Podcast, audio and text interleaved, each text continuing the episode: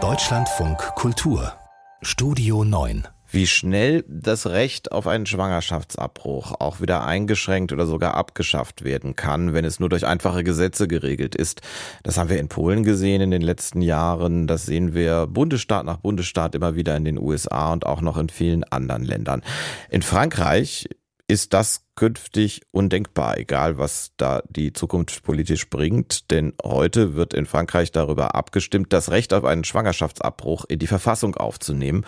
Und eine Mehrheit dafür gilt als sicher, wie Christiane Kess, unsere Korrespondentin aus Paris, berichtet. Und sie berichtet vor allen Dingen auch von Politikerinnen und Politikern in Frankreich, die auf diese Entscheidung, die heute Nachmittag fallen wird, sehr, sehr stolz sind. Ce vote est, historique. Diese Entscheidung ist historisch. Wir werden das erste Land der Welt sein, das in seiner Verfassung die Freiheit für die Frauen festschreibt, über ihren Körper zu verfügen. Diese Entscheidung sagt auch denjenigen, die es noch nicht wissen, dass die Frauen unseres Landes frei sind. Justizminister Eric Dupont-Moretti ist erleichtert. Gerade hat der Senat mit großer Mehrheit dafür gestimmt, dass in Frankreichs Verfassung künftig die so wörtlich garantierte Freiheit der Frauen steht, einen Schwangerschaftsabbruch vorzunehmen.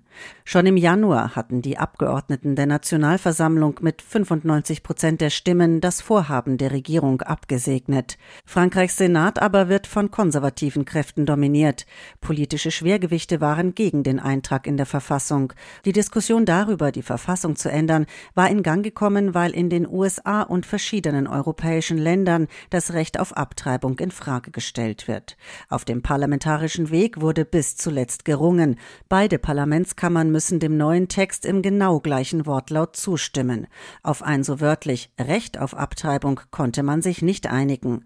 Auch schon an dem Adjektiv garantiert, das der Freiheit zu einem Schwangerschaftsabbruch voranstehen wird, stören sich Senatoren wie der Republikaner Philippe Bas.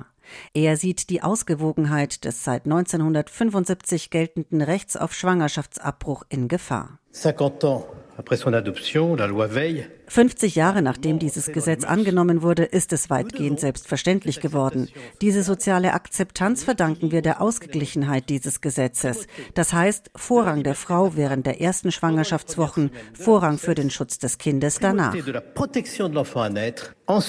Wie Philippe Bar befürchten Gegner der Verfassungsänderung, künftig könne die Frist bis zur 14. Schwangerschaftswoche, in der ein Abbruch vorgenommen werden darf, verlängert werden.